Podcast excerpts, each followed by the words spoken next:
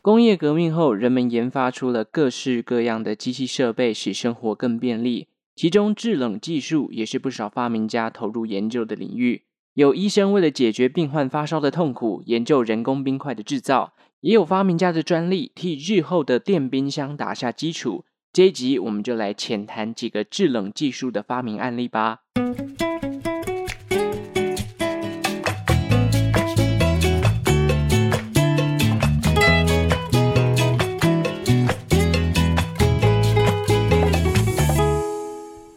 生活周遭的历史大小事，欢迎收听周报时光机，我是主持人派翠克。好，确诊已经过了一个礼拜哦，但这个一些后遗症还是蛮严重的啦。人家说二次确诊之后感受比较明显，我现在真的觉得我自己又好像老了几岁。上礼拜这个周末还跑去看中医，想说来调一下身体，就这个医生一把脉就跟我讲说：“哎呦，那气很虚哦，然后呃有胃食道啊、鼻涕倒流的一些状况，要我吃饭的时候吃慢一点，然后要。”这个吃饱之后要起来走动一下，避免这个痰很多的状况。我是觉得，哇，真的整个呼吸非常的困难啊！也希望这个后遗症赶快结束，不然真的是快挂掉了。而且我居家上班的时候，还有一天不小心闪到腰，不知道为什么，可能我坐地上吧，结果一站起来，哇，这个腰有够痛的，是不是快三十岁保养身体的部分真的不能忽视了呢？好了，但不管怎么样，我们这个节目当然还是要继续。上礼拜我们介绍了冰淇淋哦，其中制冷技术呢，更是让冰淇淋普及化的关键之一。所以这礼拜派翠克要跟大家分享两个在十九世纪左右研发制冷技术相关设备的人的故事。一个原本他是医生，他是为了要帮助病人降温才投入研发自制冰块。那另外一个人呢，他被称为冰箱之父。在正式进入主题之前呢，别忘了追踪周报时光机的 IG 哦，连接就在下方的资讯栏。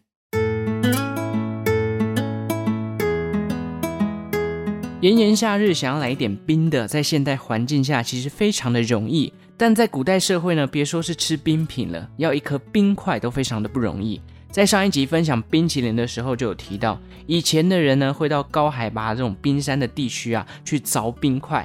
拿回到地窖里面摆放，等到夏季来临的时候才会拿出来使用，然后去消暑。这听起来好像不难，但要把冰块从冰山带回到地窖的过程，不仅耗时耗力，甚至还要担心冰块在中途当中就融化了，而且还会有一些这个呃生命危险嘛。毕竟到冰山上面，你去凿冰块，结果导致这个冰可能移位，然后结果导致山崩，那也是一个很大的风险。此外啊，除了消暑，食物保存也是古代夏天的一门学问。炎热的天，食物很容易就燥生嘛，所以这方面呢，才衍生出了一些像是烟熏啊、腌制啊，或者晒成干的保存方式。有些不适合做这些保存方法的，它就会跟冰块放在一起。由此可见，冰块在古代是多么重要的一项物品哦。也由于凿冰有风险又耗人力，而且又不一定能够拿到一定要的冰量。因此，后来呢，有商人从中发掘了商机，开始做起了运送冰块的生意。这当中最有名的一号人物，就是活跃于十九世纪初期的波士顿冰王弗雷德里克·都铎。都铎呢，他出生在一个富有的家庭哦，父亲是波士顿当地非常知名的律师，而哥哥是波士顿有名的文学作家。这样的书香世家，想当然的，都铎自然有着很好的求学管道。不过，他的兴趣却不在念书这一块，反而十三岁那一年啊，他毅然决然地投入了商业的活动。后来，他更在加勒比海当中看见把家乡冰块卖到这里的商机，因为他在波士顿嘛，麻州这个地区，他家的池塘到了冬天就会结冰，他会从这个池塘里面的冰块拿出来，想要卖给加勒比海这个地区的人。到了西元一八零六年，他开始了他的冰块运输生意。然而，这项吃力不讨好的工作让都铎在一开始负债累累，因为怎么样运作，这个成本都入不敷出。但过程当中呢，都铎却没有放弃，他不断地改良自己的运输方式，不仅找到了便宜的租船公司，还研究出了可以减缓冰块融化的隔热材料。尤其这些材料啊，多半都可以免费拿到。例如这个呃，坐船的过程当中，可能要削一些木板造成的木屑啊。或者是一些稻谷的稻壳等等，这些东西呢，铺设在冰块上面，就有助于它不要融化的那么快。到了十九世纪中期，它的冰块运输生意啊，可以算是越来越稳定了。从麻州运到加勒比海的冰量也不断的提升，这就导致它的获利也跟着往上。它的生意啊，后来还扩张到了古巴，甚至到了亚洲的印度。当时见过冰块的人其实并不多，尤其在这种比较炎热的地区，大家对于这项产品感到新奇不已。加上炎炎夏日嘛，冰凉的体验谁不喜欢呢？所以这些人都爱不释手，也因此就创造出了买冰的需求。那有了这些需求，然后又解决了运送过程冰块融化太快的痛点，都铎很快就在冰块运输上面海捞了很大一笔财富。最终，他打造了属于自己的冰块帝国。至此之后呢，被人家称为 The Ice King of Boston，波士顿冰王。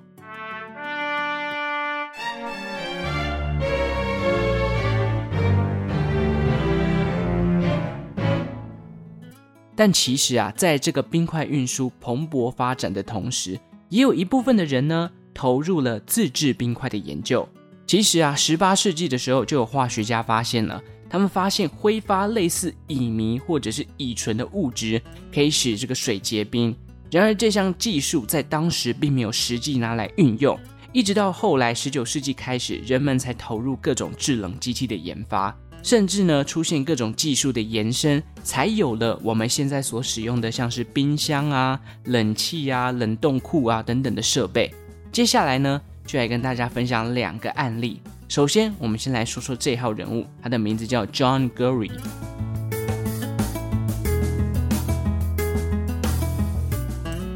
John Gurry 一八零三年出生于加勒比海上面的一座小岛。而这里呢，也正是后来都铎贩卖冰块的第一站。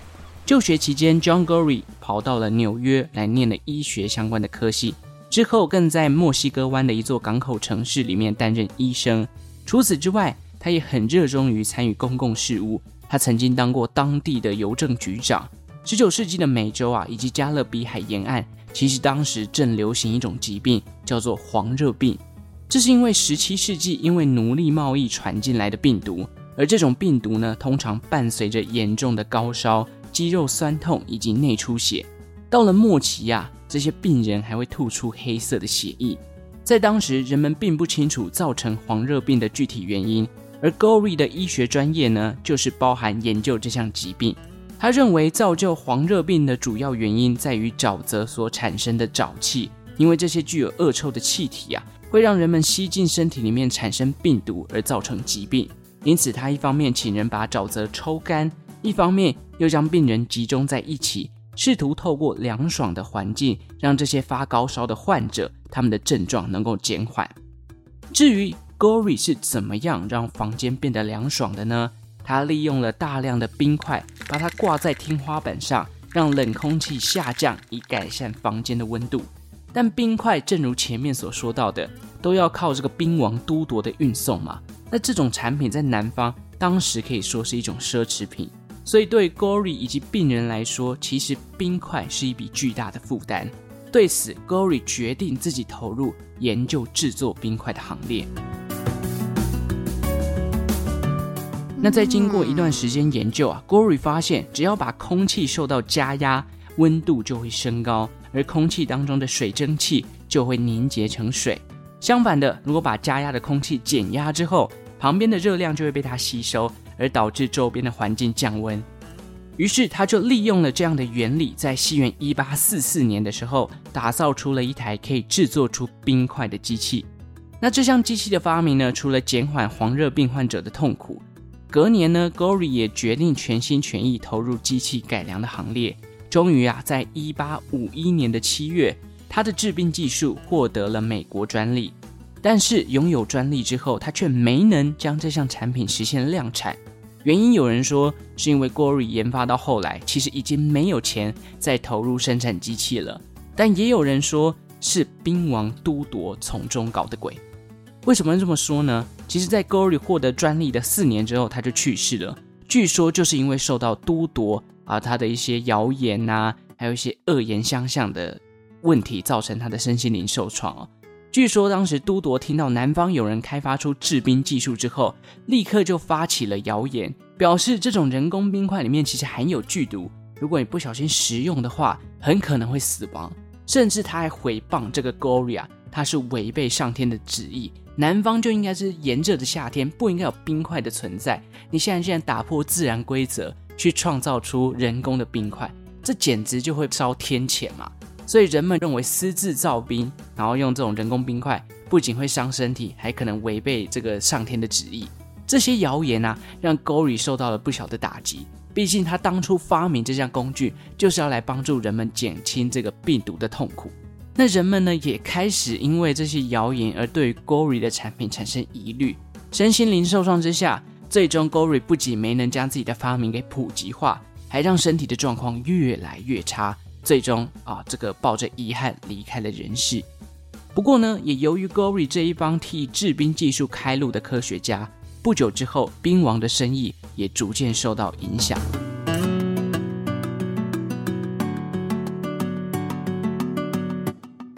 好，这是 John Gory 的故事哦。透过人造冰块减缓患者的不适，但其实，在他获得专利之前，就有另外一位发明家有类似的专利了，而他的名字呢，叫做 Jacob Perkins。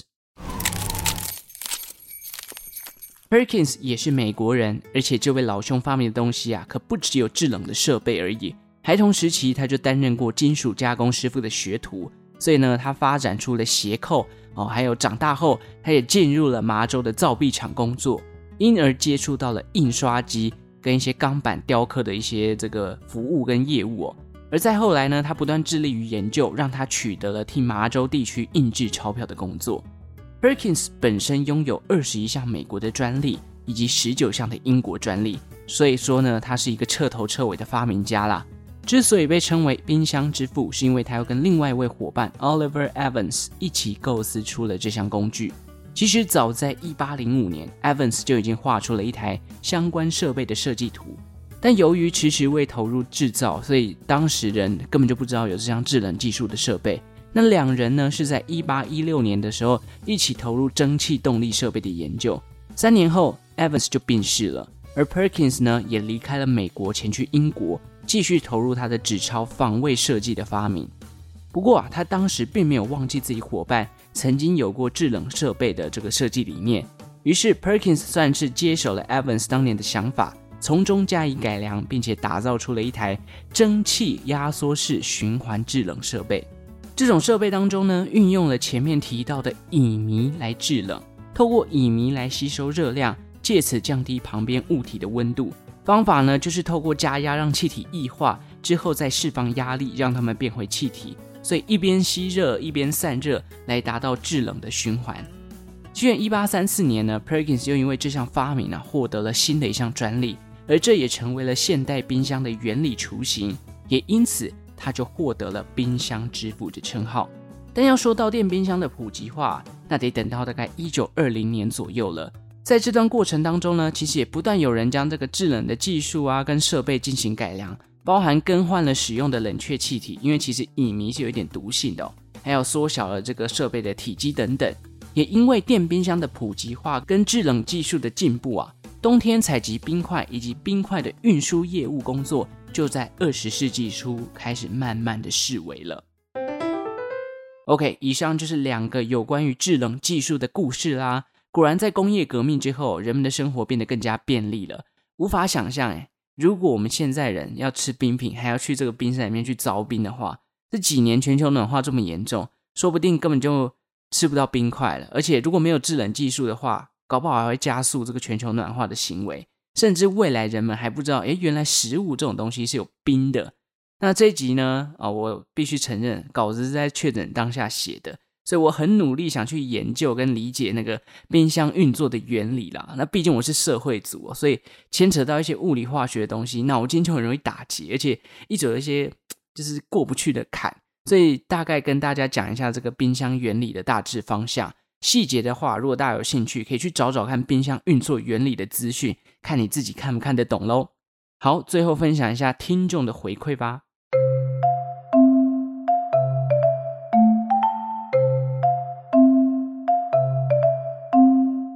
这礼拜 Apple Podcast 静悄悄，哎，怎么会这样呢？哈，欢迎大家来给我五星的好评，来跟我互动一下。不过 IG 倒是蛮多私讯来祝福我早日康复的啦。再次也提醒大家，真的要把自己的身体照顾好啊，尤其最近这个口罩脱掉之后，病毒在哪里完全看不见。那这礼拜的表单呢？哦，有一位这个之前填过的西瓜又来填啦。他说他想听糖果轰炸机解决柏林封锁危机的故事。哇，看到这个主题的时候呢，我特别上网 Google 了一下，诶，我发现这个主题吃屎之前讲过，对不对？而且这个海狮说的海狮大大也写过类似的文章，所以是要我再重新做这个主题吗？哦，我觉得这两位大大做的内容要超越，其实是蛮困难的，毕竟人家是历史排名的佼佼者嘛。然后西瓜说：“哎，吃屎主持人去年底说牙齿有问题，没想到最后却停更了，于是改停贵节目，一听成主顾，不给五星实在是说不太过去啊。”对啊，我也有看到这个吃屎说他好像长了一颗瘤吧，还是什么，然后就呃有一段时间没有更新了，所以才说：“哎，大家真的要照顾好自己的身体啊！”我真的觉得可能每年都要做一次健康检查，对自己比较身体的状况比较有追踪。尤其这个确诊之后呢，有一些身体上面的微小变化，其实都会影响到日常生活的运作。像我现在真的是下午动不动就觉得很累，因为这几天在家上班嘛。然后我平常在公司就有睡午觉的习惯，结果在家里我这个午觉越睡越长，从半小时睡到一个小时，现在睡到一个半小时。我就在想，我下礼拜要回公司该怎么办哦？好啦，也非常感谢西瓜的这个一听成主顾，能够跟吃屎一样受到你的欢迎呢，是我的荣幸。OK，今天节目就到这边啦。喜欢周报时光机的朋友，记得订阅这个频道。对于节目有任何的想法，欢迎留下你的评论给我哦。五星好评送出来，把节目分享出去。最后，感谢正在收听的你，为我创造了一次历史的收听记录。我们就下次再见喽，拜拜。